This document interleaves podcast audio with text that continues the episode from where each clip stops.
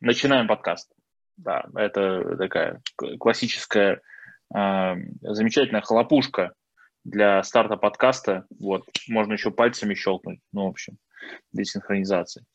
Вот, э, смотрите, у нас э, подкаст, он посвящен двум э, там или более темам, которые мы с каждым гостем разбираем, обсуждаем, и он э, сам по себе подкаст задуман как формат такой с максимальным количеством практических э, инструментов. Вот. Сама тема – это предпринимательство, страхи и ограничения. И, соответственно, э, подкаст посвящен преодолению и инструментам, с помощью которых вы это дело преодолевали, видели в своей жизни самые там разные сложности. Вот и с ними как-то справлялись. Ну, очевидно, раз вы все еще живы, значит, видимо, вы что-то делали для этого. Вот, соответственно, мы э, об этом и будем говорить сегодня. Э, меня зовут Александр Бакеев, я мастер-трекер и основатель RideTrack, и сейчас я попрошу вас тогда тоже представиться рассказать подробнее э, нашим слушателям, наверное, зрителям, аудитории о том, собственно, как вас зовут, чем вы э, занимаетесь сейчас. А, как я люблю говорить, традиционный вопрос «Женщина, вы кто?» а, Меня зовут Антонина Кравец, я реабилитолог, а, специалист по лечебной физической культуре и физической реабилитации. Моя специализация на протяжении последних уже почти 13 лет, в октябре месяце будет 13 лет, это дыхательные техники. Я очень прошу всегда не путать, что это не йога, нет. А, то есть я все это вынесла за 13-летний свой опыт и а, практический, педагогический, научный, именно положила на научно обоснованную э, на научно обосновала и работаю с дыхательными техниками как инструментом восстановления э, здоровья да, и поддержания эффективности, продуктивности, энерготонуса. Работаю только с женщинами. А, то есть это такая база лечебной физической культуры и физической реабилитации, такая медико-педагогическая основа. А, в то же время, наверное, почему мне маякнули про ваш подкаст, потому, что дошло через, по-моему, там третий, четвертый а, кто-то порекомендовал, потому что, как ни странно, как показала практика, мои клиенты и среда, в которой так или иначе я окружена, мы встретились, по-моему, с вами через Facebook, ну, просто, да, была цепочка. Как ни странно, они во мне видят очень сильного проектного менеджера, и в этом, наверное, есть какая-то доля правды, не знаю насчет сильного, но проектный менеджер, наверное, где-то там во мне живет и, и получает свой кайф от этого, потому что люблю делать, создавать все свое. И, то есть, у меня есть бэкграунд э, MBA, управление фитнес-индустрией это что касается образования, что касается практического опыта, то 10 лет студии а, Центр дыхательных техник тонкости тела в городе Москва. Он был очень успешен, просуществовал 10 лет, и закрыть мне его пришлось только потому, что я переехала в другую страну. Сейчас я живу в Италии. Вот, но, тем не менее, это такое довольно легендарное место, а, куда съезжали женщины со всего мира, а, то есть из Франции, Монако, Австралия, что только у нас не было, Израиль. Э, чтобы хотя бы прикоснуться к методикам. Да, и э, что довольно примечательно, несмотря на то, что была главным тренером, методистом, вот в то же время я была управленцем, причем как оперативным, так и стратегическим. Поэтому ручками я делаю, дел, умею делать почти что все. Супер. А, расскажи о тех э, вещах, которые тебе ну, за, за 10 лет в своем бизнесе в Москве, ну, можно, особенно, да, в сфере там Э, красоты, здоровья и всего, что связано с этим, да, ну, можно прям посмотреть на ад во всех его проявлениях, это я точно знаю. Вот. Э, расскажи о каких-то вещах, которые вот для тебя были знаковыми, да, то есть которые условно делили твою жизнь на там до и после, может быть, были какие-то такие вот этапы для тебя, ну, самые э, такие яркие, что ли. Так, э, да, их просто сейчас, давайте сейчас подумаю. Э, тут, наверное, можно отнести негативные и позитивные какие-то моменты. Я думаю, что у меня не было каких-то таких роковых вещей, которые прямо, вот знаете, знаете меня прям сшибали с ног. Вот, ну, и... на ты, если хочешь. Делили... Это... Что? Я говорю, мы можем на «ты», это не проблема. Как удобно, как удобно. А вот, э, шибали с ног, вот чтобы прямо делили на до и после. Я скорее обозначу какие-то такие периоды очень серьезной трансформации, э, которые привели действительно к таким очень серьезным изменениям в бизнесе. А, первая трансформация была очень серьезная моя, когда я пошла... Вообще бизнес открывался по принципу отвага и безумия. Никому больше не пожелаю так делать. А, сейчас, конечно, я выстраиваю другой бизнес, он уже больше ориентирован, прежде всего, на русскоязычную европейскую аудиторию, США, Великобритании, Израиля. Вот, дальше я планирую работать англоязычно, так как английский язык знаю в совершенстве, могу как преподавать на нем, так и общаться свободно. Ну, то есть сейчас я, конечно, все это выстраиваю совсем по другим принципам. Но в чем, в чем суть? А, выстраивался бизнес по принципу отвага безумия. Единственным аргументом, почему я открыла свой бизнес, я никогда не хотела свой бизнес. Никогда. Я сопротивлялась этому просто до последнего. Вот. Это вот было вот просто вот так, как кошка, которую пытаются затащить в ванну и покупать. Вот так вот примерно приходила в свой бизнес. Но там случилась ситуация, когда у меня образовались очереди как тренеру уже на 2-3 месяца вперед, и люди просто не дожидались и уходили к конкурентам. Притом, поэтому, потом звонили, приходили недовольными, ну когда у вас будет место, а я ну, ничего не могла сделать, то есть я не могла разорваться. И тут я уже просто поняла, что нужно, ну куда уже раздеваться некуда. Вот. Uh, но по мере того, как я существовала в этом бизнесе, да, um, произошли две очень серьезные трансформации. Первая трансформация произошла где-то, я думаю, на третьем году обучения в аспирантуре, потому что я открыла одновременно Центр дыхательных техник, одновременно поступила в аспирантуру на кафедру физической реабилитации ЛФК. И где-то к третьему году я дозрела до уже такой глубины-глубины да, исследования своей темы. И я просто поняла, что все, что происходит у меня в студии с точки зрения методической части, меня оно больше не устраивает. Оно устраивает тренеров, оно устраивает клиентов, но меня это не устраивает. И это был очень тяжелый такой путь, наверное, трансформации года полтора. Э, с кем-то нам пришлось попрощаться и с клиентами, mm-hmm. да, и с тренерами, потому что на смену старым ценностям пришли новые, и не все их приняли, и это нормально. Э, это было тяжело, честно скажу, вот прям тяжело, mm-hmm. потому что я не люблю прощаться с людьми, э, я такой очень стабильный человек, и для меня это прежде всего было тяжело. вот. А, но мы как-то это все успешно прошли, и я очень этому рада, потому что, знаете, полтора года в аду, ну, таком, он такой ментальный не, вот, то есть перемены, они всегда тяжелые. А, но потом я вывела на тот уровень, в котором мне стало комфортно существовать, как управленцу, как методисту и как тренеру. Вот. А если это мой бизнес, и мне в нем некомфортно, так зачем он мне нужен? Вот. То есть я сделала так, чтобы мне было комфортно, но через боль. А вторая очень большая трансформация пришла, когда я закончила MBA, и ушел, я попрощалась с управляющим, вот, и полностью все забрала на себя. То есть э, я вычистила всю CRM-систему, я перестроила все процессы, которые были вот в таком вот просто состоянии. А, я ввела систему автоматизации фитнес-клуба, которая оказалась, ну, не очень успешной сама по себе, да, но просто мне удалось простроить и выстроить систему так, чтобы, ну, с минимальным откликом, э, с минимальными косяками она работала, да, прописать все инструкции и так далее. Вот, поэтому вот это было вообще тяжело, потому что управленческие э, перестройки, да, изменения, они гораздо болезненнее даже, чем глубинные методические, да, что касается вот именно непосредственно продукта. А, но мне удалось, и вот последний год, когда я работала вот на всех, то есть я работала и оперативку закрывала, да, это было самое минимум. У нас раньше было мало там возвратов, отказов, да, но м, прямо они снизились фактически до нуля. У меня прям персонал почувствовал, э, если администраторы Просто они перестали страивать. В общем, у меня сначала, э, как это обычно, сопротивление у сотрудников, зачем нам что-то новое, это все очень тяжело, кто-то не выдержал, психанул и ушел. Мы и так тут хорошо сидели. Вот. Те, кто был э, устойчиво решил посидеть и посмотреть, что же там будет, а я еще управляла девочками, девочки — это вообще отдельный народ. вот.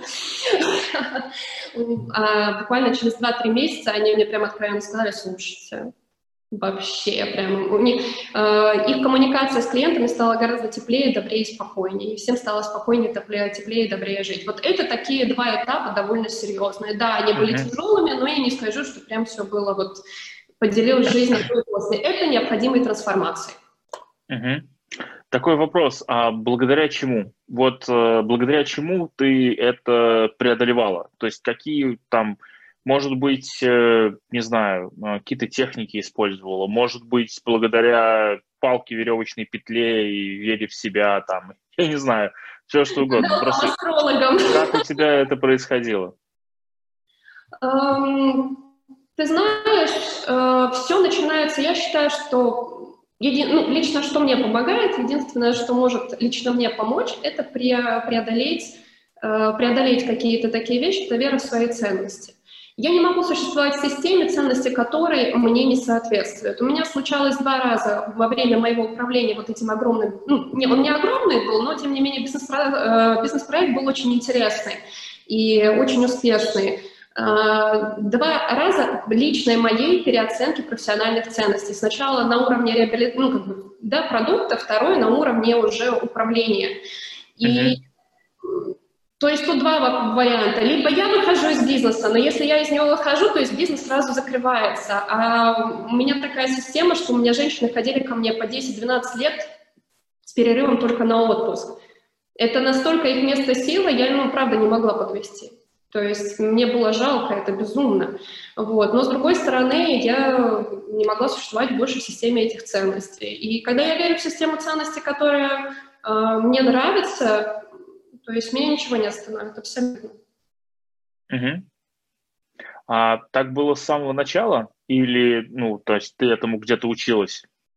Нет, это было всегда. У меня довольно в этом плане, знаешь, есть такие вещи, когда люди, с которыми уже приходят в этот мир, я думаю, что я уже пришла в этот мир с этим, и я не могу существовать в системах вне своих ценностей. То есть, э, если просматривал мое краткое резюме. Семь лет у меня опыта в российской полиции.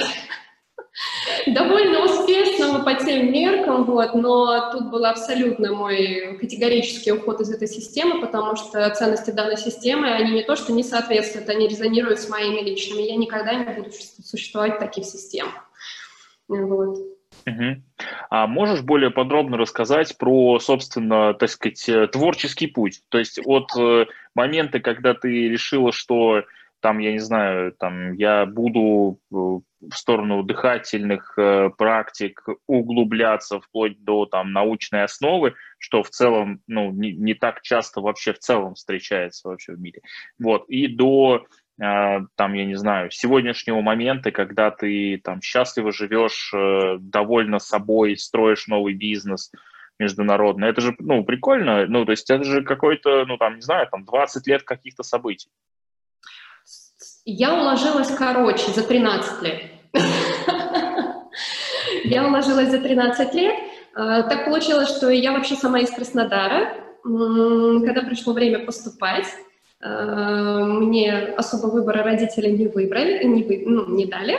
И, э, ну, как-то так мы решили, что мы поступаем меня в Академию МВД Российской Федерации, Академию экономической безопасности МВД. Эм, маленькая такая ремарка, что до этого девочка обучалась в лингвистической гимназии, закончила золотой медалью с таким комплексом отличницы, хореографическая школа с отличием, музыкальная школа с отличием, институт благородных девиц, да, институт благородных девиц пройден. Идеальный мир вокруг создан, розовые очки вот просто вот такие, как сейчас модные, знаешь. И тут я поступаю в Академию ВД, и я немножечко оседаю. Здесь можно ругаться матом, мы выходим в интернете. Ты знаешь, я не считаю нужным ругаться матом, потому что я опыт, и мне есть на самом деле чему быть благодарной, потому что у меня даже там, несмотря на общую картину ценности, которая вообще резонировала со мной страшно, а, мне действительно очень сильно повезло, и перед моими глазами были невероятные учителя, их было немного, да, невероятные учителя, которые были образцом, как просто не не предать себя, даже существуя в рамках данной системы, и не пытаться ее сломать. У меня был потрясающий руководитель курса, у, меня, у нас был потрясающий руководитель кафедры, э, и я их вспоминаю ну, с огромным с огромной благодарностью. Вот из этого, вот. из этого периода что ты вынесла оттуда, ну, такое самое значимое, может быть, или самое важное, вот что ты можешь прям отметить, как, о, вот, прям да. вот эта штука была клевой. Ты знаешь, первое, самое главное, не предавать себя и быть устойчивой к своим ценностям. То есть я ни разу не согнулась, правда. То есть я думаю, что с каждым годом я прям становилась сильнее и сильнее. Вот эта история про ценности. А даже если ты заперт в этой системе, так получилось, да, ну, у меня так случилось, mm-hmm. были семейные обстоятельства определенного рода, а как не предать себя даже в системе этой ценности, в системе этих ценностей не сойти с ума. Это первое. А второе, это вот, в общем-то, то, о чем мы говорили, а как ты, какие были у тебя вот во время бизнеса. Ну, вот, вот это про это. И второе, это умение находить выход из любой ситуации. Вот история про «не пускают в дверь, заглянем в окно» — это про меня. И если мне говорят «нет», я ни в коем случае не с рогами иду на эту дверь, да, но он на гору не пойдет, он на гору обойдет. То есть вот это у меня умение просто на высоте. Угу. Супер. А что было после? Что было после, ну, там, я так понимаю, что эта штука, она, ну, она, как любое образование, она имеет начало и, ну... Конец. Счастливый. А, так получилось, что у меня там нервная система все равно, она, конечно, страдала. У меня случилось, э, начали, ну, такая девочка нежная, вот, э, из Института благородных девиц у меня нервная система начала выходить панические атаки. Как я сейчас знаю, то есть я с этим работаю, таких девочек э, тургеневских, барышень, огромное количество по всей нашей стране, и когда они, они начинают, мы начинаем, начинаем задыхаться. Вот, то есть это очень тяжело. Это обострение по две недели, и вот э, я искала, искала, боже мой, что же, что же сделать. Э, сейчас очень рекомендуют людям антидепрессанты, э, тогда этого не было, и слава богу. И я нашла дыхательные техники. То есть это была история не с эстетикой абсолютно, вот, но неделю занятий, и меня прям вот... Я была на четвертом курсе, получается, я как сейчас помню, да? Uh-huh. Я неделю занималась, и с тех пор вот я в следующий понедельник проснулась и поняла, что больше не задыхаюсь. Э, и с тех пор у меня вот нервная система держит оборону именно с помощью дыхательных техник, за что я безумно благодарна. А, прошу прощения, извини, что остановлю. То есть я правильно понимаю, что ты нашла какой-то инструмент, который внедрила в свое поведение и через поведение изменила там внутреннее состояние, которое приводило к паническим атакам? Это нет, это просто медицинская ситуация, когда если mm-hmm. ты я когда вот, э, мы когда я всегда предлагаю своим клиентам вспомнить, вспомните, когда бабушки приезжали в деревню, в деревню были ребенком маленьким, вы проходили мимо забора, а там за забором ну, какая-то злая собака. Во всех же деревнях, да, во всех домах злые собаки. И ты проходишь, а они тебя облаивают. И вспоминай свое состояние, когда у тебя вот так вот очищается дыхание, сердцебиение, ты испугался и так далее и тому подобное. Вот когда у тебя нервная система постоянно спрессована, ну, по каким-то, да, своим причинам, безусловно, не вот резко, там, не собаки на тебя лают круглосуточно, вот, а, вот это вот учащение дыхания постоянно происходит. В результате происходит вот сбой вентиляции, и вот у тебя ты выходишь вот эти прекрасные панические атаки. А, дыхательные методики – прекрасный инструмент нормализовать все, все это безобразие. Вот и все. Угу. Окей. Потом я прекрасно... Извини, что я так это перебил. Да. Угу. Потом я прекрасно поработала экспертом-криминалистом два года. Я, я даже не знаю, о чем здесь спрашивать, но я просто все-таки попробую. Это продолжай, Не останавливайся. Вот. И параллельно я начала преподавать уже э, дыхательные техники. А когда ты э, вот была экспертом-криминалистом и преподавала дыхательные техники, вот это, это как-то совмещалось в твоей жизни? Был какой-то период совмещения вот этих вещей? А, да, да, да. Вот, э, расскажи, как тебе э, одно помогало в другом? Ну, то есть, как тебе помогал твой опыт э, криминалиста, эксперта работать с, ну, так скажем, клиентами, я не знаю, или вообще в целом с людьми, да, выстраивать? Он не мешал. Мешал? Он не мешал. Вот. А, другое дело, а что ну, работа, вот именно преподавание, да, уже педагогическая деятельность, оно мне очень сильно помогало именно вот в жизни, когда в контексте, когда ты работаешь экспертом. Mm-hmm. Вот. А, так получилось, что я выпустилась из академии, заработные платы в полиции были очень невысокие, мягко говоря, и чтобы как-то вообще выжить, так как я все-таки девочка не московская, мне, я написала за три месяца 33 диплома для своих же выпускников своего же вуза, так как я его знала. Вот. На 33-м у меня случилось кровоизлияние в глаз,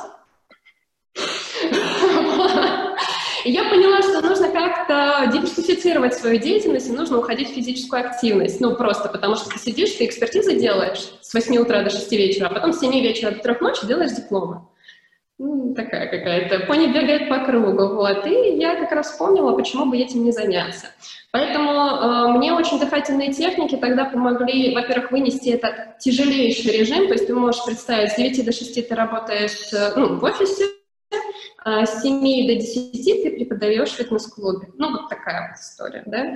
А, потому что давали классный энерготонус. Во-вторых, я обожаю работать с людьми. У меня это получается, это моя, знаешь, такая суперсила тоже, с которой мы приходим. И я всегда с тренировок летела и бежала на крыльях, я порхала, я прямо могла полтора часа идти домой пешком после тренировок. Это невероятный заряд, это прям моя страсть а, преподавания. И, конечно, это, вот, ну, это помогало. Это ужасно помогало в большей степени эмоциональном плане. И я за это безумно благодарна до сих пор.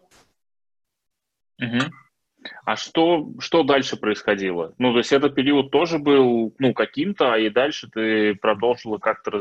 Я год попреподавала, поняла, что овчинка выделки не стоит ни в каком плане, ни в плане эмоциональном, ни в плане профессионального роста, что очень важно, потому что в тот момент у нас произошла в структуре МВД а, я очень хорошо закончила академию, то есть тоже там красный диплом, все как полагается. Вот. Э, в обороте у меня было по четыре экспертизы одновременно, в то время как у коллеги сидели с нулем экспертизы рядом. Вот. Я прям...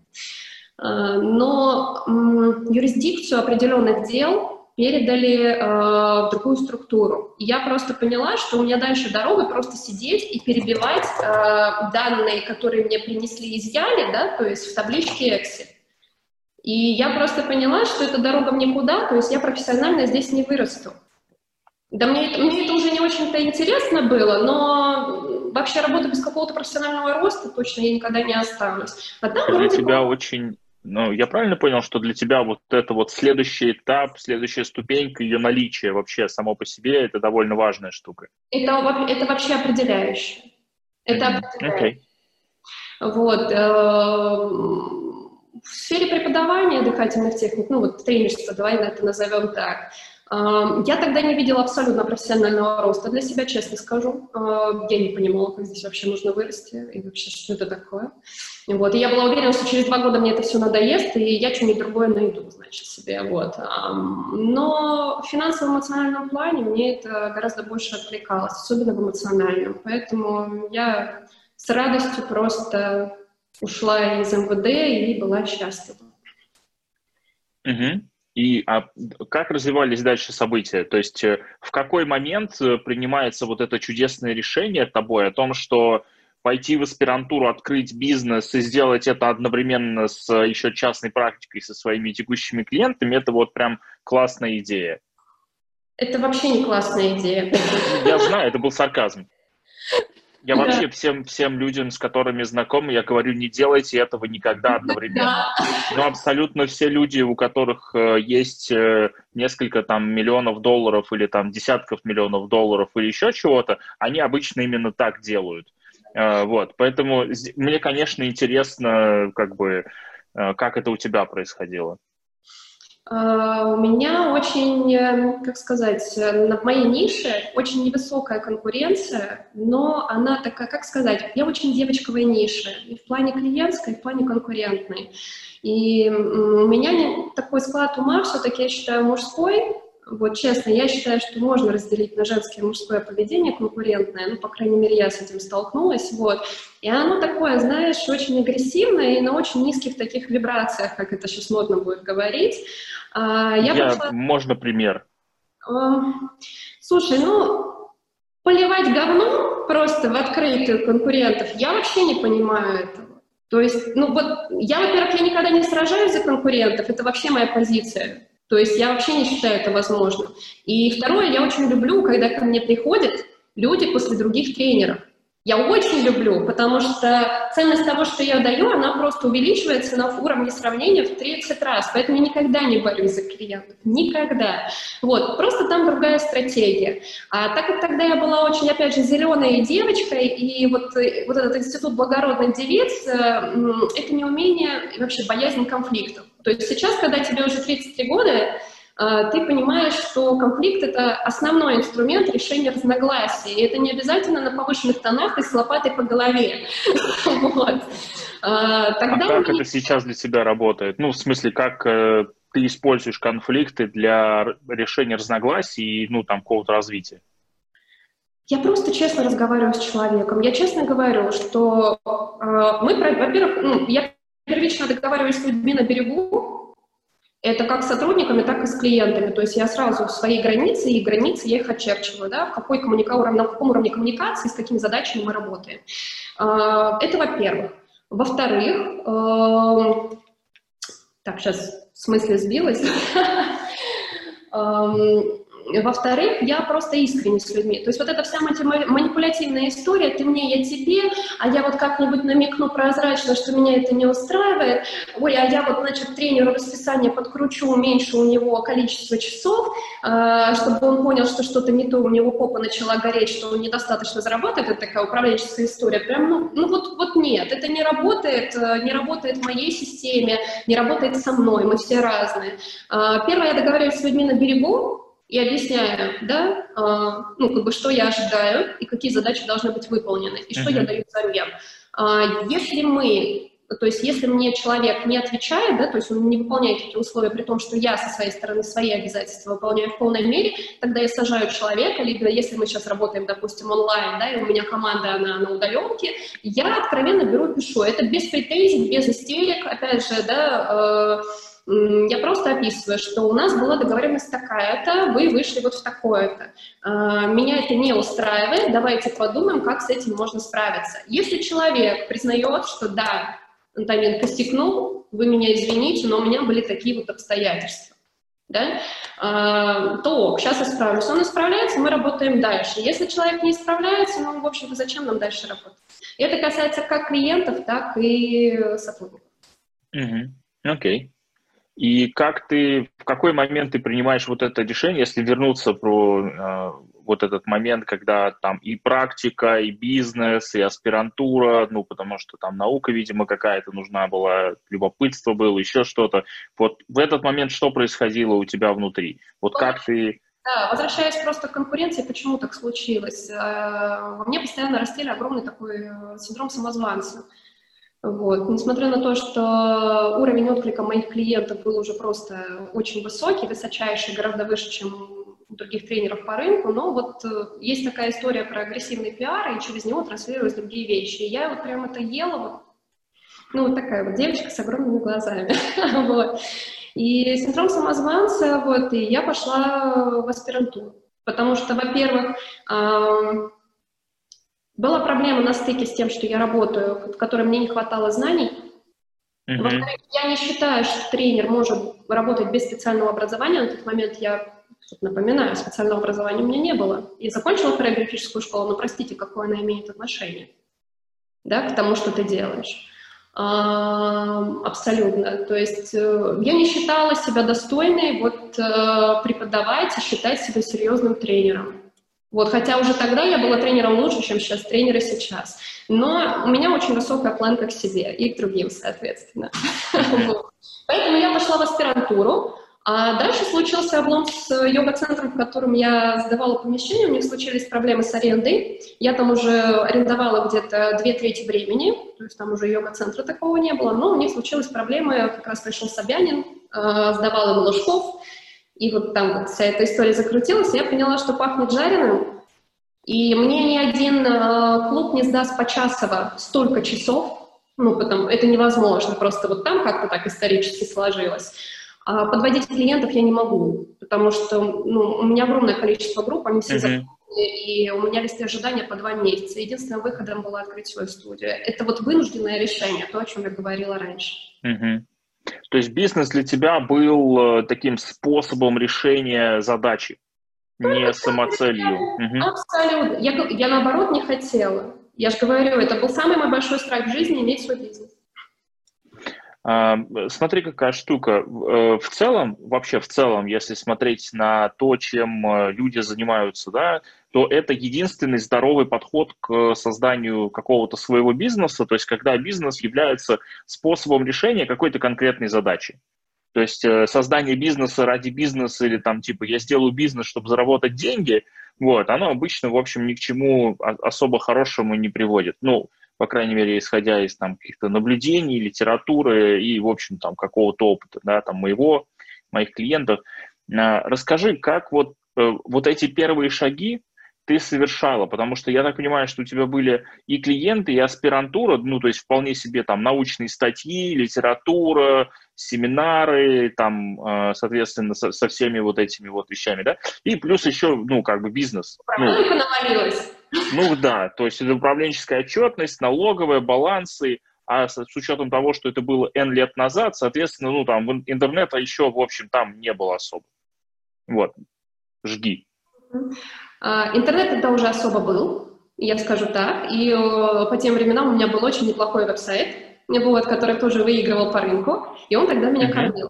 И тогда уже, кстати, появлялись лендинг-пейджи, но я их упорно игнорировала еще два года с момента создания студии, пока мне просто уже не пришел умный человек и просто не тупнул по голове. Я сказала, Антонин, это так больше не работает. Давалось все это очень тяжело. Самым, нет, самым тяжелым, там еще была очень серьезная история, меня очень тяжело заболела мама. Очень тяжело. Вот. И получилось, что мне пять дней в неделю нужно было поднимать бизнес, а, который ты не знаешь, как поднимать вообще, потому что самое фиговое, что ты можешь сделать, это пойти в управленческое, открыть свой бизнес, заниматься управленкой, не имея никакого опыта и не видя никаких нормальных примеров перед собой. То есть, ну, в полиции, вы меня извините, но, но это не те примеры управления, да, управленческих процессов. Они работают для системы, но не для бизнеса. А, дальше я работала на себя. А, к себе требования большие, ты не можешь предъявлять такие же требования к сотрудникам. Ну, это просто какая-то утопия. И вот тут это был самый мой большой провал, на котором меня просто, знаешь, знаешь посещали суицидальные мысли. Я шучу, конечно, но вот это был очень тяжелый момент. Вот. Потом, спустя год, э, в моей жизни появился бизнес-консультант. Это было действительно очень хорошим решением. Э, и он хорошо, у него были свои моменты, почему ему нужно, был интересен этот бизнес, скажем так. Вот, но за два года, за год мы, в принципе, полгода мы работали как сумасшедшие, вот не спали просто, и всю систему, продуктовую линейку, стратегию, брендирование, э, воронку, мы все вот простраивали просто с нуля, плюс нам конкуренты давали жару, они специально, они специально переехали э, прямо к нам через дорогу и понизили свои цены в два раза. Мы просто сидели пустые полгода. Просто пустые сидели полгода. Но я говорю, что я очень люблю ждать, я очень терпеливый человек. Через полгода люди взяли с узелками фактически с формой через плечо, начали переходить к нам. Вот. И, в общем-то, мы выиграли от этого спустя полгода. Надо было просто подождать. А, и, в общем-то, дальше все завертелось, дальше все пошло. А вот этот, э, вот этот первый год, который был самым тяжелым, до того момента, как появился бизнес-консультант в твоей жизни, который, ну, просто чем-то начал помогать и, а, да, да. Э, и, ну, просто говорить о тех вещах, которых, ну, ты, ну, не знала там, где там, понятно, белые пятна. Главное, Саш, говорить так, чтобы, э, ну, я услышала, потому что это тот период, когда тебе, сколько мне было, 23 года, мозгов нет, максимализм шкалит, это мог выдержать только взрослый, зрелый мужчина 40 лет, поверь мне, с огромным бизнесом, с огромным бизнес-опытом. Я действительно очень благодарна, потому что, мне кажется, со мной эпохи той поры не смог бы работать ни один нормальный человек. Вот честно. Ну, да, это хороший пример найденного наставника или чего-то подобного, мне кажется. Да. Благодаря каким э, трюкам ты выживала вот в этот год? Потому что у тебя одновременно и болеет мама, и а, начинается бизнес, конкуренты пришли, у, тебе нужно сделать как-то сайт э, и вот эти вот все вещи. И ну, как- как-то работать с клиентами. И, и вот как ты, благодаря чему ты справлялась? Ничему. Все вот честно скажу, до сих пор как в бреду, но действительно просто есть такой скилл, я очень благодарна моим родителям, они меня приучили пахать. И я честно скажу, что я люблю пахать. Я вот не та девочка, которая, э, так, главное успешно выйти замуж. Я ничего не должна, работать должен мужчина. Или я работаю для себя. Нет, мне интересно. Я считаю, что я такой адекватный достигатор, я люблю пахать, я люблю, когда есть идея, э, мне это очень интересно, и uh-huh. очень классно, что мы были вдвоем, потому что э, когда у тебя есть какой-то напарник, да, у меня сейчас тоже есть напарник уже, это уже другой человек, и вы с классным чувством юмора, это, знаешь, уже такое черное чувство юмора и сарказм, вот, а, ну это кайфово, нормально, это очень сильно помогает. Я очень хорошо помню, что когда у нас конкуренты выдали вот эти вот все прекрасные вещи в один месяц, а, человек, который имел опыт с маски-шоу, а, когда спецназ залетают к себе в офис, он зашел ко мне в студию, сел на стул, посмотрел в потолок и сказал, говорит, я всю жизнь не видел, но такого еще нет. Я вам так скажу, Антонина, если даже мы это не вытянем, мы с вами любой бизнес уже теперь построить можем. Мы можем делать все. Landing page, продуктовую линейку, таргет, таргет, рекламу в Директе, Яндекс Директ, Google AdWords. Мы можем уже делать с вами все. Поэтому мы не пропадем. Я говорю, ну давайте мы все-таки вытянем это. Говорит, ну давайте. Прекрасно. Смотри, вот, этот, э, вот эта замечательная история про, ну, там, пахать, это, это прям, ну, навык. Ну, в смысле, да. он воспитывался в тебе как-то.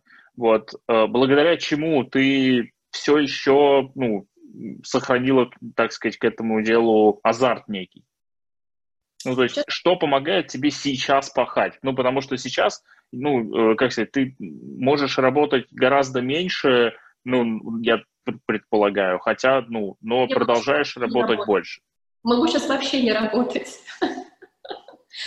Эм, помогает то, что через похоту да, а, приходит очень серьезная трансформация личностная. Я это очень люблю в себе, в себе потому что э, есть такая история с подведением итогов года, да, как там все садятся 31 декабря, что же я сделала за год, та-та-та-та-та.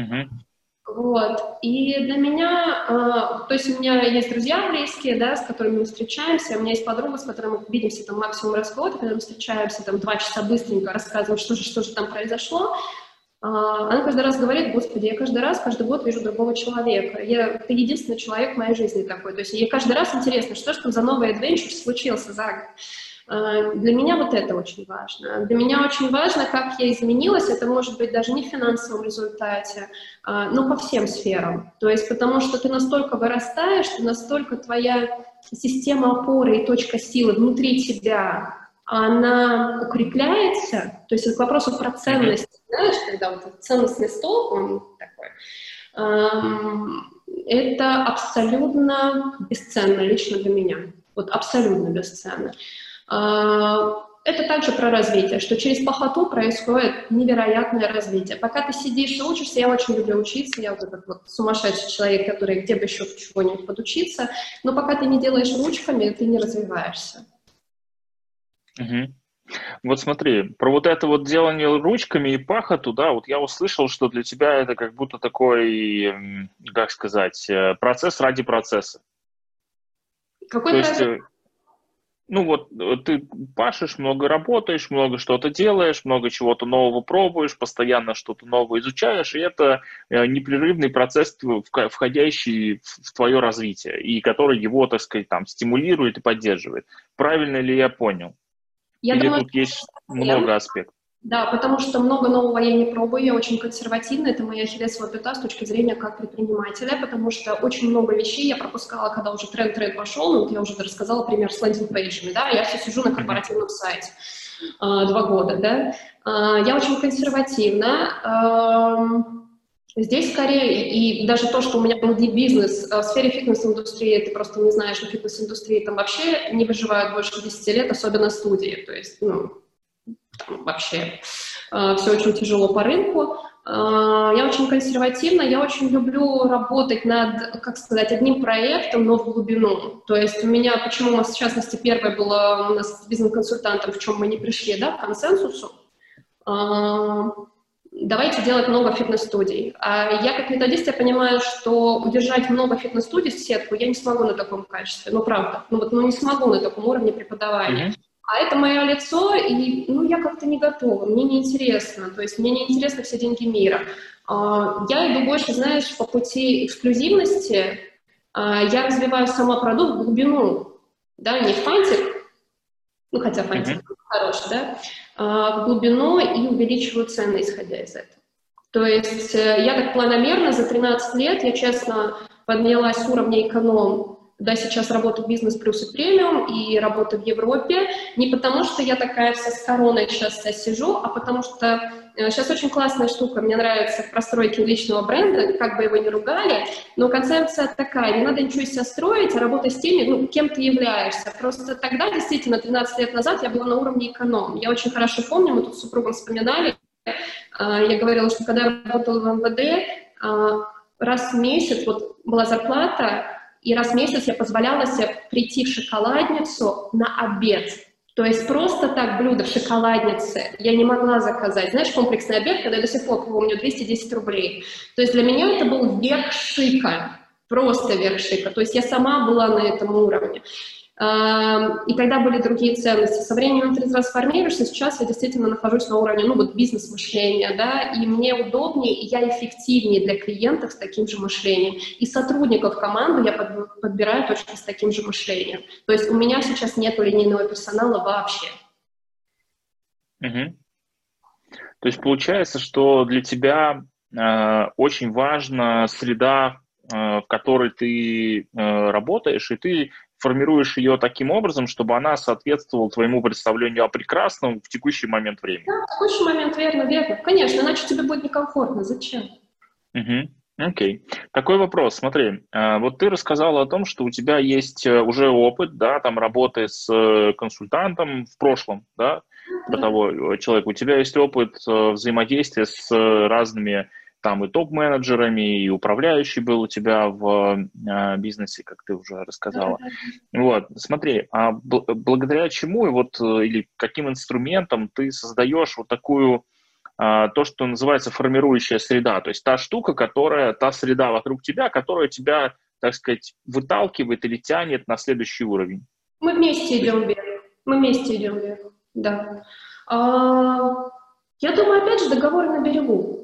Я просто сейчас вот приведу пример. Буквально три месяца назад я сменила контент-менеджера, который у меня сейчас работает в проекте, и мы прям, э, знаешь, общались где-то неделю, потому что она такая четкая, с жестким характером, и я такая же. Нам нужно было вот каждую детальку, вот, и вот мы вот зануд, занудные такие, вот все проговорить.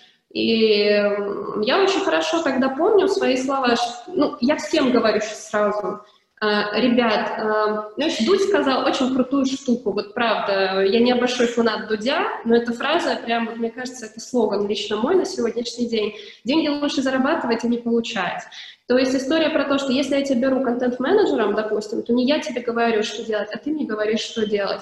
Но а, ты со мной в уважительном диалоге, естественно, да, то есть потому что первое, главное понять, что первое, что ты с человеком первое в одной системе ценностей, это раз – а с моим позиционированием э, найти сотрудников в своей системе ценностей очень непросто, поэтому сотрудников на какую-то позицию я ищу по полгода, по 8 месяцев, я честно скажу. И так всегда было с тренерами даже в студии, в офлайн, это вот mm-hmm. прям очень тяжело. Но это зато на долгосрок. вот, люди работали со мной по 5-7 по лет. Вот, терпели прям, терпели. вот.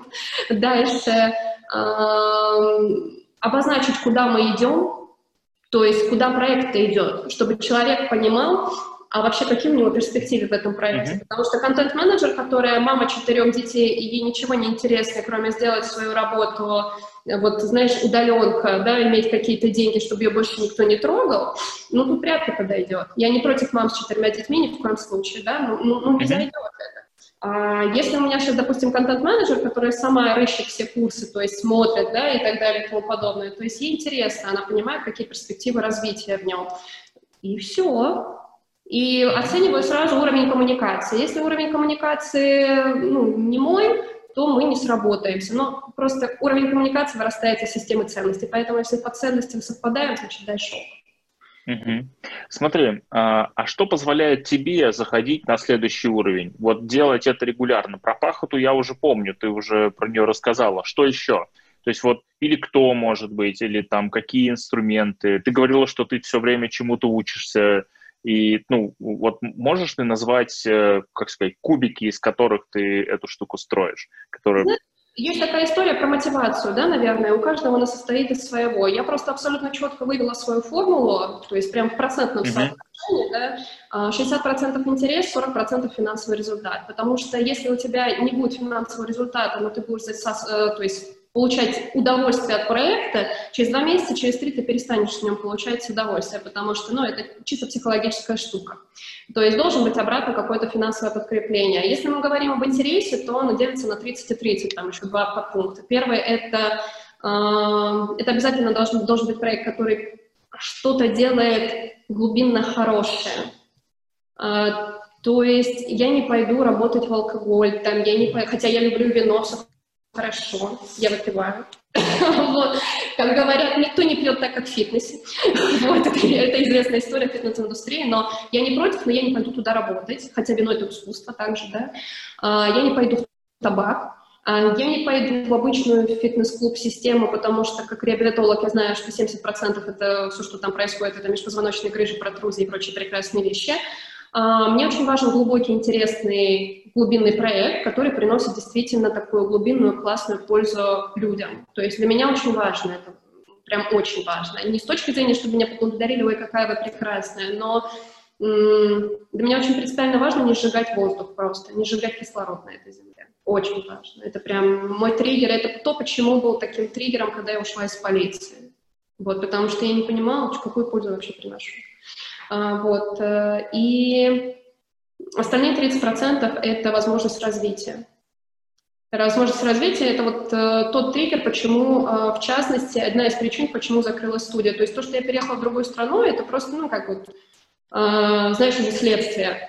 А причина была в том, что последние три года после MBA, после диссертации-то, вот, я пробила уже головой потолок и стены, и как методист, и как управленец, и финансовый результат был хороший, прекрасный, по рынку особенно в сравнении. И э, пользы было принесено людям огромное количество, а роста у меня личного не было. Поэтому здесь э, была такая нотка эгоизма, потому что ну, это уже было... Я выходила в профессиональную депрессию. Вот, а этого нельзя делать. Mm. То есть ты э, увидела, что достигла какой-то вот глубины, и дальше уже ничего нету? Да. Здесь. Угу. Окей, хорошо. Смотри, э, то есть по большому счету для тебя, чтобы расти на следующий уровень, я сейчас попытаюсь какой-то вот собрать, да, э, нужны вещи, которые тебя радуют, э, тебе близки по ценностям, нужен какой-то видимый финансовый результат вследствие того, что ты этим занимаешься, там должно быть довольно сложно что-то, ну, то есть, чтобы тебе было интересно в этом копаться. А, и для тебя очень важно, чтобы при этом а, была явная, очевидная, с твоей точки зрения, понятная тебе польза обществу, миру там, и так далее. При этом это должно быть здор э, здорово, в смысле, э, э, с точки зрения здоровья и медицины. В частности, да. Ну, в, ц в целом. Вот. Ну, и при этом... Медицина, это может быть какая-то история про настроение, потому что есть у меня еще ага. такой классный скилл. Я очень классно делаю атмосферу. И атмосферные места — это прям вот мой, мой конек. Вот в чем, почему студия была очень сильная, мало того, что был огромный методический такой вот очень база, да, тренерская, а, управленческие процессы были хорошо простроены, и я действительно очень атмосферный управленец. Угу. Это здорово, это прям клево. То есть, и дальше у меня такой вопрос. Смотри, какие инструменты, ну там э, конкретные прям, может быть, техники или что-нибудь такое, позволяют тебе а, вот увидеть, что ты, да, вот, похоже, все, тут дальше уже копать в глубину, ну, нереально. Тут, тут уже больше ничего нет, надо двигаться дальше. А, и, соответственно, найти силы, чтобы это движение совершить. То есть какими инструментами ты пользуешься для этого? Может быть, есть, не знаю, какие-нибудь там важные слова, которые ты себе говоришь. Ну, если там у меня не получится, то, там, не знаю. Вот. Может быть, есть какие-нибудь э, люди, которые там появляются, и ты с ними что-то вместе делаешь. Может быть, есть еще какие-то вещи, которые вот, ну, инструментально ты могла бы припомнить, ну, исходя из твоего опыта. А, ты знаешь, я думаю, что инструментов нет. Единственный инструмент и фактор, который триггерит, а, так как я очень консервативный человек, это первое, то есть перемены для меня это очень тяжело.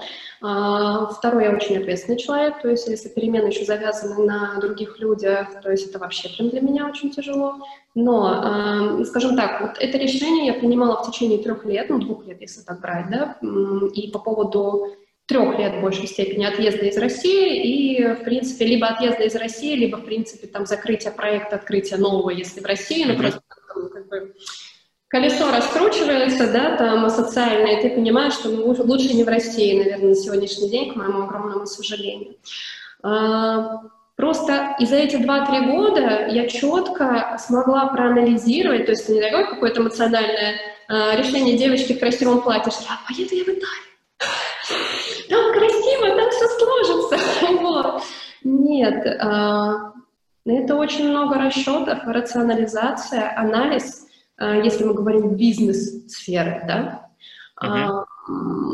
что там есть, во-первых, как минимум те же деньги, которые ты зарабатываешь, либо ты потеряешь, но ну, ты не страдаешь в комфорте в своем жизненном, да, потому что ты определен, привык уже к определенному комфорту да, и я не готова эту планку опускать, то есть только вверх.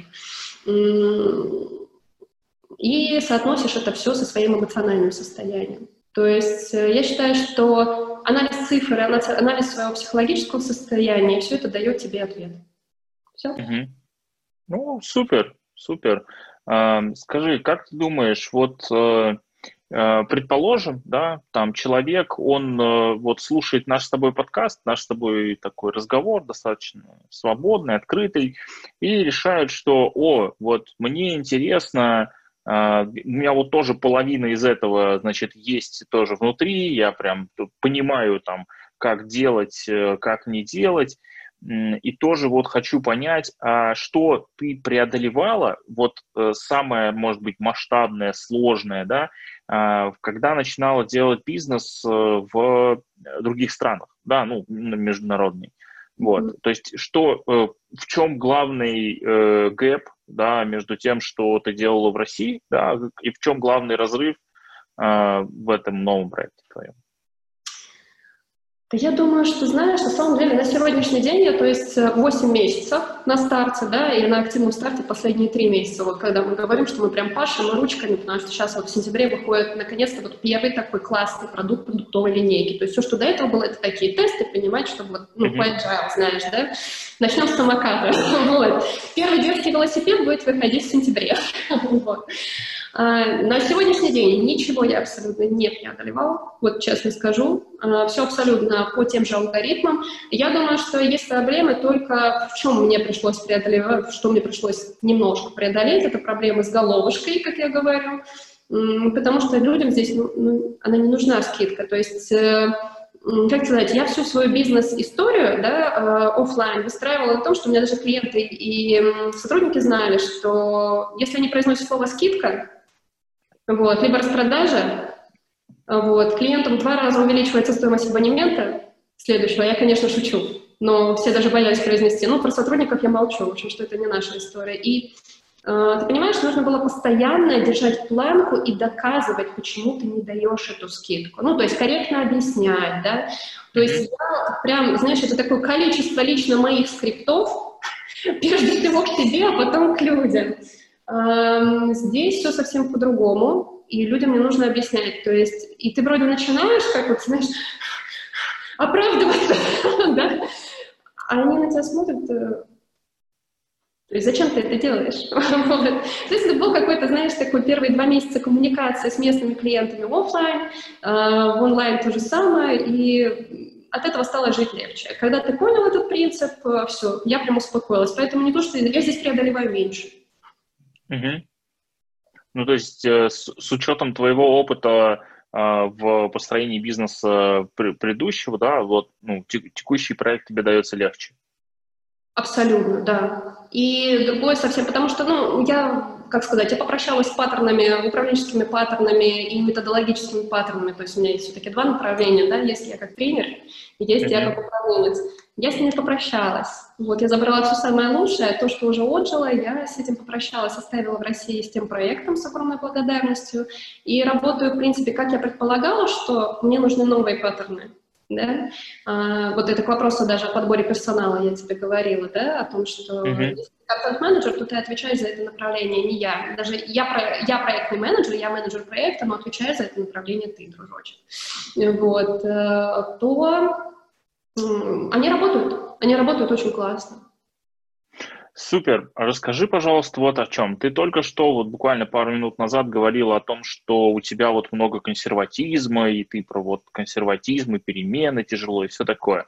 Но при этом ты рассказала вот только что о том, что ты старые паттерны оставила, и продуктовые там, и там управленческие, и вот тебе нужны новые, и ты, в общем, с ними как-то там жонглируешь, их там как-то воспитываешь, взращиваешь себе. В чем здесь твой консерватизм проявляется, как он тебе помогает? Или, наоборот, не помогает, его тут нет? Я думаю, что он всегда помогает, потому что основная основа моего консерватизма — это ценности, опять же. Уже уши завидают, я так понимаю, что сейчас слушатели на этом участке подкаста... А, опять про ценности, все, я пошел.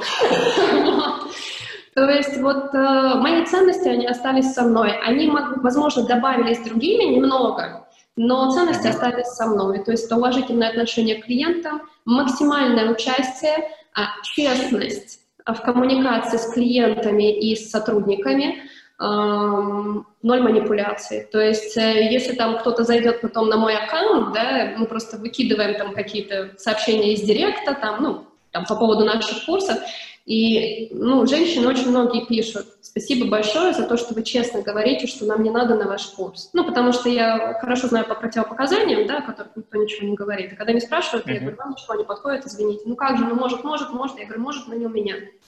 То есть вы можете брать эту ответственность, но это не стоит, ваше здоровье не стоит тех денег, которые я получу. И я считаю, как сказать, я не краткосрочный, в чем проявляется мой консерватизм? Я не краткосрочный игрок. То есть я сейчас очень много, знаешь, таких Пошло видение, э, как это, веяние вакуума, все начали делать вакуум. Вакуум э, стихнет через два года, эти же девочки пойдут делать там ногти, да, красить. И это тоже нормально, это такая бизнес-модель, это нормально, то есть она есть везде, да, если мы возьмем США, мы возьмем Европу, то есть вот эта категория предпринимателя есть везде, и это тоже нормально, да. Я играю долго, и я еще раз говорю, я умею очень хорошо ждать, потому что я четко знаю, что от моего консерватизма и вот этих вот ценностей и принципов работы а, быстро я плодов не получу, я буду ждать полгода-год, но зато потом, в долгосрочной перспективе, а, мне прибудет очень сильно. Не только мне, но и людям, с которыми со мной работают, как сотрудники, так и клиенты. Я правильно понимаю, что твой консерватизм это такая, а, такая штука, которая помогает тебе управлять э, твоим аппетитом к риску и готовностью к риску. То есть, э, условно, а, то есть чем отличаются игроки в долгую от э, игроков в короткую, да? Ну, игрок в короткую готов очень активно рисковать ну, там, получится, не получится, я не знаю, ну, мы потом сделаем, ну, там, и, и у них много провалов и много, и там, какая-то часть этих провалов это там превращается в победу потом, да? И есть э, а, там условно другого типа предприниматели, да, которые ну, с, другого полюса, если смотреть, которые говорят, окей, а, вот я выбрал направление, я в нем буду следующие 50 лет, и как бы, ну, мне это кажется классным. То есть у тебя твой консерватизм, он вот больше тебя во вторую категорию тяготит, ну, э, двигает, или как э, это? Я согласна. Как это у тебя работает? Я, наверное, еще немножко переформулирую, что мой консерватизм mm-hmm. позволяет мне видеть долгосрочные перспективы, mm-hmm. в которых мне будет э, комфортно и финансово. А вот это, вот это долгосрочное планирование, я про него э, очень редко слышу. Э, в России очень редко про это говорят, хотя я каждому из своих клиентов э, мы каждый раз прорабатываем планы там на 7 поколений и работаем над этой темой. А, вот долгосрочное планирование и вот это видение э, длинную, которое у тебя есть, расскажи о нем подробнее, чем оно тебе помогает в твоей повседневности. Так, чем оно помогает мне в моей повседневности? А, я сейчас опять пони бегает по кругу. Оно позволяет мне не кидаться из огня в полыня, а, позволяет мне не предавать свои ценности, потому что я в них верю. Опять пони бегает по кругу, и тут-то точно люди уже выключили подкаст. Ну, это их дело личное. Тут э, видишь ли, какая штука от того, что человек... Консервативная девочка на ценностях. Окей, ну, э, получается, что у тебя просто есть очень э, твердое представление, твердая основа, представление о том, чем ты хотела бы заниматься следующие там много-много лет, э, и, и, и ты в эту сторону, собственно, все время и давишь. И как бы, а то, что там по ходу возникают какие-то конкуренты, еще что-то, еще что-то, ну, тебе это не особо мешает, типа, господи, ну, заработает он там на 10 тысяч долларов больше, ну и Господь с ним. Э, ну, по крайней мере, так я это вижу. Смотри, значит, э, в чем проявляется консерватизм? В том, что у меня есть моя линия, и ты знаешь, это не консерватизм. Я считаю, что мне очень повезло, а может и не повезло. А, когда меня спросят, что бы ты хотела сказать своим детям касаемо выбора профессии, да, имея свой опыт там с Академией МВД, это, возможно, неплохо, просто не для меня. Я могу ответить только одним словом. Профессия должна быть страстью.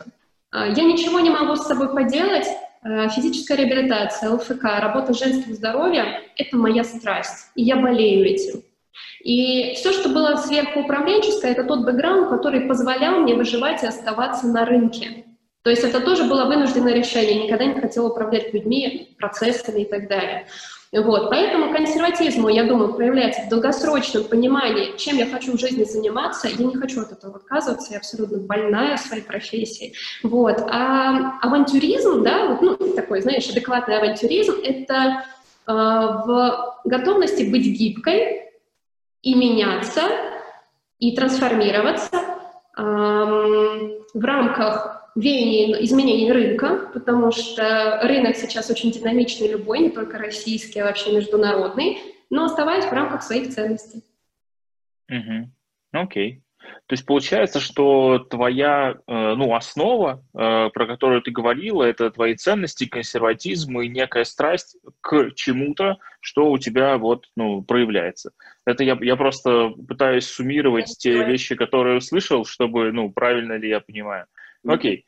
А, если вот эти три вещи, да, которые, э, которых ты рассказал, да, то есть э, быть верным себе, своей страсти, а, благодаря чему ты ее нашла? Вот эту твою страсть к э, твоему делу, к твоей профессии. Я сказала, как я пришла, когда у меня были самые проблемы со здоровьем, очень тяжелые. Правда, то есть это вот прям я это я, я понимаю, я имею в виду, что не все люди, которые решили свои проблемы, потом сделали это страстью своей жизни. Просто там, ну, видимо, есть что-то еще. Второй, я думаю, фактор был, когда мне действительно просто, ну, адски не хватало денег на жизнь, когда я работала в полиции, ну, правда, ну, адски не хватало. Сидеть на родительских плечах, то есть я не так воспитана. А, плюс тогда ситуация была кризисная, и ну, родителям тоже было тяжело. А, когда я поняла, что случилось кровоизлияние в глазу после 33-го диплома. А, и тут вот, когда я начала, стартовала, стартовала первую группу, получается, да, я решила попробовать. После первого занятия, я помню его до сих пор, я летела, я не знаю, я задыхалась от счастья, правда. То есть вот, ну, это какая-то, знаешь, такая неадекватная эйфория, наверное. Тогда, спустя год, когда я совмещала, я четко поняла, что, ну, вот в чем призвание, да, я очень хороший педагог. Действительно, очень хороший педагог. Я умею работать с людьми, очень классно. И это доставляет мне огромное удовольствие. Я думаю, что вот я даже не была уверена, что я останусь вот в тематике там, дыхательных техник. Я думала, что мне это надоест, просто потом так получилось. Ой, там еще глубже, там еще интереснее, тут еще можно покопаться. Пойду-ка диссертацию напишу. Вау, такая какие штуки выплыли-то, сколько мы еще можем сделать-то с этим, куда ж там надоест. Я думаю, что мне просто очень повезло, что вот эта искра проскочила, и ты четко почувствовал, где тебе место. Вот mm-hmm. что тебя вдохновляет. Вот есть, я говорю еще раз, есть те вещи, с которыми мы уже приходим в этот мир, и очень важно их реализовывать. Вот, ну вот я пришла, и хороший педагог. Я реализую это. Окей. Okay. Uh, ну, это при, прикольно звучит очень. Uh, и вот uh, все, всю нашу, вот всю нашу запись, да, весь подкаст э, сегодня, все, все время, пока мы говорим, меня не покидает ощущение такой, я бы назвал это слово цельность. Э, э, это, знаешь, вот такое ощущение цельности, которое у меня возникает, когда я говорю с э, некоторыми людьми, когда у них то, что они делают, приносит им счастье, радость, удовлетворение, а, а те сложности, которые возникают в их жизни, они воспринимают, ну, как вот, да, окей, да, тут вот жизнь как бы полна испытаний, ну, да, мы будем с этим что-то иметь дело какое-то, да, то есть это не тут, как сказать, там нету такой трагичности, хотя события могут быть самыми разными и весьма тяжелыми. Вот. И вот это ощущение цельности, да, действительно, у меня оно возникает, когда вот я говорил с тобой сегодня, прям вот очень четко, действительно, нету знаешь, э, э, у меня нет ощущения, что есть какой-то фундаментальный страх или тревога, которые сейчас, э, как сказать, управляют твоими действиями, я бы так сказал. Вот, ну то есть у меня такого ощущения не возникает. Вот. А? Нету, верно, да, сейчас нет. Вот, вот. И, и мне в связи с этим, конечно, очень интересно, а какие у тебя есть ощущения вот в рамках того, о чем мы Э, говорили с тобой в рамках этого подкаста, что ты, э, что у тебя происходило внутри, что вот у тебя э, было в течение всей этой записи. Слушай, ты знаешь, в течение всей этой записи я тебе очень благодарна за это интервью, потому что я периодически даю подобное интервью, это может быть просто в разрезе больше как реабилитолог, да, именно как специалист, то есть не в управленке, mm-hmm. вот, потому что я сейчас стараюсь прям активно так как управленца не позиционировать, но так как окружающая среда меня почему-то рассчитает классным проектным менеджером, они как-то натолкнули на твой подкаст. Вот. Э, мне кайфово от того, что я сама проговариваю, проговариваю ну, и убеждать, потому что я довольно открыта, если ты видел, то есть я не сижу, я не задумываюсь, боже мой, что же ответить, что же ответить, как бы тут, значит, вывернуться, чтобы так лицо сделать красивее, да, хорошую мину при плохой игре. Uh, у меня абсолютно такое же ощущение. Uh, мне кажется, это очень круто, когда ты находишься в бизнес-проекте, ты развиваешь бизнес, но uh, несмотря на то, что сейчас очень тяжелый период, Сейчас я прям э, убиваюсь прототипистами, дизайнерами, все это же как обычно, волосы сидеют, вот. И период сейчас у меня в бизнес-процессах очень тяжелый, очень непростой. А, Но ну, это, это детали, это оперативка. Главное помнить, на чего, нафига ты это делаешь, вот. И если вот это понимание в тебе очень сильное, да, и ты уверен в этом, и если ты в страсти к своему делу, то все это такая на самом деле мелочи. А, как я говорю, выхода нет только из крышки, крышки нет, выхода нет только из, из-под крышки гроба. Вот, все остальное нормально. Не пускай дверь, полезем в окно. Uh, не справился дизайнер, сама пойду ручками делать на тильде ленд. вот, ничего страшного. Пара ночей, uh, пару ночей спущу. Но это очень классно проговаривать на самом деле, напоминать себе, ради чего ты здесь и ради чего ты все эти 13 лет. Это очень важно. Это, как знаешь, очень важно, я всегда прошу давать своих клиентов обратную связь, причем не только положительную, но и отрицательную, чтобы мы могли, ну, продукты, мы же продукт mm-hmm. делаем для них, не для меня, чтобы показать, какая я красивая, чтобы сделать их красивыми и здоровыми. Вот. Но я всегда очень благодарю за обратную связь, потому что то, ради чего ты работаешь. А, и сегодня я дала такую обратную связь себе. Вот, круто. Вот смотри, из э, вот этого всего нашего диалога, из всего подкаста, э, какой момент для тебя был таким, ну, может быть, самым запоминающимся или который ты могла бы как-то акцентировать, важный для тебя, может быть? Я думаю, что самый последний фактически, потому что благодаря тебе я сформулировала м- сочетание консерватизма и альтруизма в своей, в своей бизнес-деятельности. в чем они проявляются, и поднявшись над этим определением, да, посмотрев на него сверху, мне оно нравится. Мне кажется, оно очень здоровое. Mm-hmm. Прикольно, неожиданно. Ну, как-то до тебя я об этом не задумывалась. А, ну, в этом смысле, э, с моей точки зрения, ну, любая запись подкаста, ну, каждая, да, вот, которую мы делаем с каждым гостем, а, она должна что-то изменить в том, чем он, э, как бы, занимается дальше. Вот. И мне кажется, что вот такие, э, ну, такие изменения, они потом как-то прорастают. По крайней мере, исходя из э, ну, опыта моего общения с моими клиентами, с гостями, там, спустя какое-то время, я вижу э, перемены, вижу, что что-то меняется. Я с, удовольствием э, через ну, там, какое-то время а, буду рад, если ты напишешь, расскажешь, что там ты вдруг что-то пойдет по-новому, и это там как-то тебя порадует, будет здорово. Я себе напомнила, что, Тоня, не забывай про гибкость. Все-таки гибче, гибче, рынок меняется.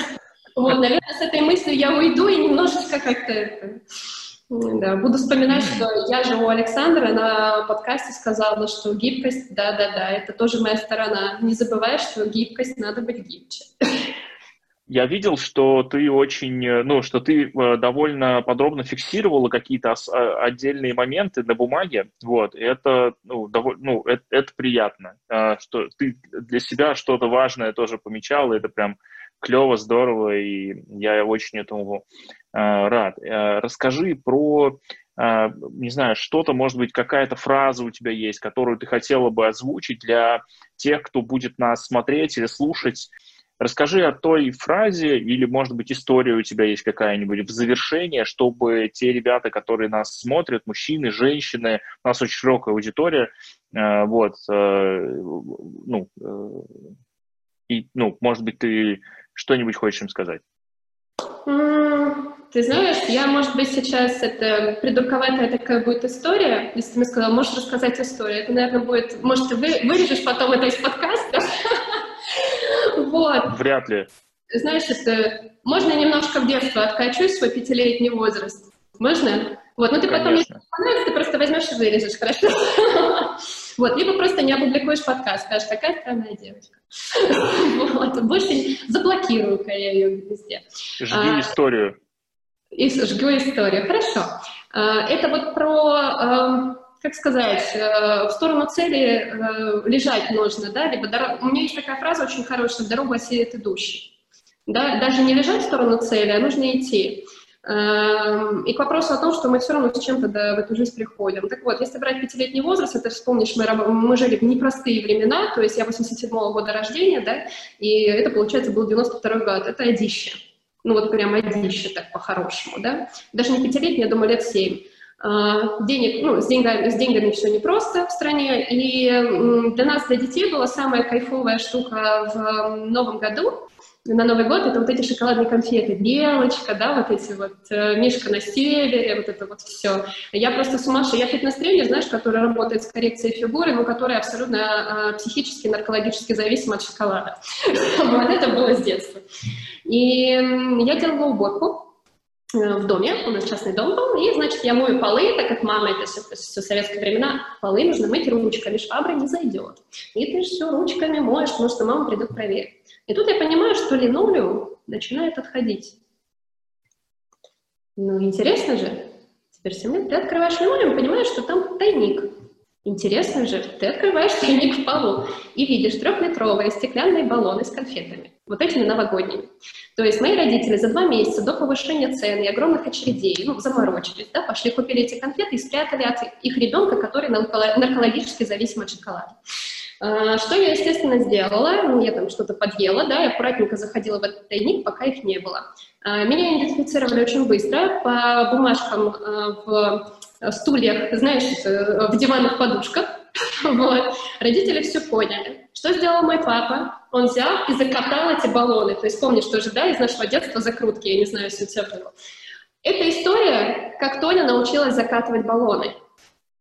То есть я, родители уезжают из дома, я открываю баллон, я беру конфеты, я перетряхиваю этот баллон, чтобы было видно, что вроде как объемчик сохранился, и закатываю баллон.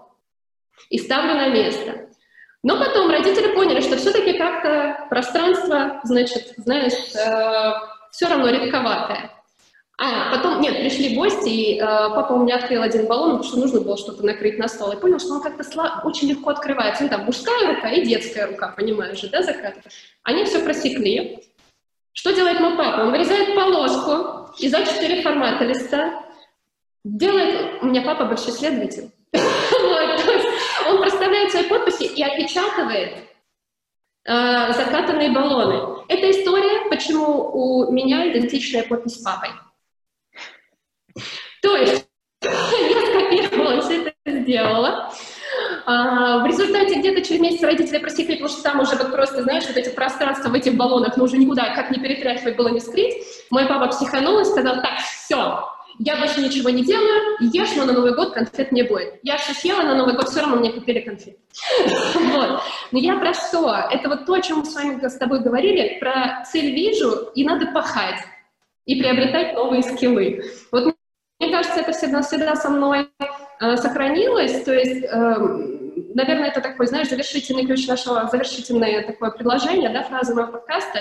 Э, первое, э, важно сформировать цели не здесь, а вот здесь, да, чтобы это легло тебе не только с точки зрения финансов, ну, то есть, да, потому что, ой, все плохо, денег нет, займусь-ка я бизнесом, ну, то, о чем ты говорил вначале, да, если тебе это здесь отзывается, да, вот. И как бы тебе не было сложно, то есть вот эта история про сначала буду закрывать подкол, потом научусь закатывать баллоны, потом опечатаю, и все равно в результате тебе просто дают эти конфеты, потом покупают еще. Вот мне кажется, это очень помогает. Да, пр- прекрасная история о том, как э, родители воспит- воспитывают, э, значит, э, выкручивание из э, жутких.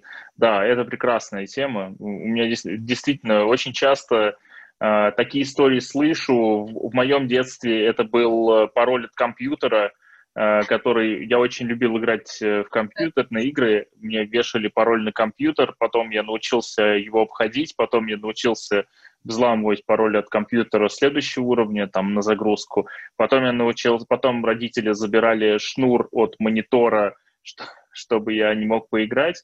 Вот, и я приспособил шнур от вафельницы для, вот. И, в общем, ну, то есть, и в какой-то момент родители сказали, окей, все, ну, бог с тобой уже. Вот. Бастион пал. Ну, да, да. Окей, спасибо тебе большое. Мне было очень приятно с тобой пообщаться. Я буду рад э, новостям. Вот, поэтому пиши, звони, э, рассказывай, как у тебя дела. Вот, и я уверен, что еще не раз мы э, пообщаемся. Спасибо большое и благодарю. Если у тебя есть какие-то вопросы, которые ты хочешь озвучить, welcome, озвучивай, э, буду рад на них ответить. Вопросов у меня нет, я хочу просто, знаешь, я каждый раз боюсь, когда мне на интервью предлагают, приглашают, что со мной попрощаются, не дадут мне сказать спасибо и тоже попрощаться. Вот. Потому что обычно я просто очень много, ну, на ТВ, когда была в Москве, то есть очень много приходила экспертам, ты знаешь, и э, все тебя поблагодарили, а потом хопа, стоп, и ты не успеваешь поблагодарить. А, ты знаешь, я просто действительно благодарна тебе за то, что мы друг друга не знали, мы как-то через какие-то да, контакты вообще, какие-то общие как-то получилось, что я сюда попала. А, это на самом деле первое мое интервью как какого-то управленца с каким-то историей про бизнес-опыт. Я тебе очень благодарна за твои вопросы, потому что искусство интервьюирования — это действительно искусство, и не каждому оно дано. Вот. И я очень всегда боюсь интервью, потому что не всегда, ну, есть такая история, знаешь, есть провокационное интервью или еще что-то. А, вот. Э, твое интервью было очень экологичным, э, и очень уважительным, и в то же время очень живым. Я тебе очень благодарна за мои такие ответы. Супер. А, я думаю, что точно сможем повторить со временем. А, уже с, может быть, другой темой, не про преодоление и предпринимательство, и уж не про страхи, ну, может быть, про что-то э, новое и не менее интересное, да, потому что та страсть, которая у тебя есть, э, наверняка у тебя есть там план там, на 100 лет, на 200 лет, наверняка там есть научная какая-то амбиция в сторону как бы углубления, э, наверняка есть еще какие-то вещи, которые 100% стоит поднимать в будущем. Так что, конечно, буду рад еще раз и, возможно, не раз. Супер, спасибо тебе большое, я тебе желаю хорошего дня. Все, тогда пока. Да, пока, до встречи.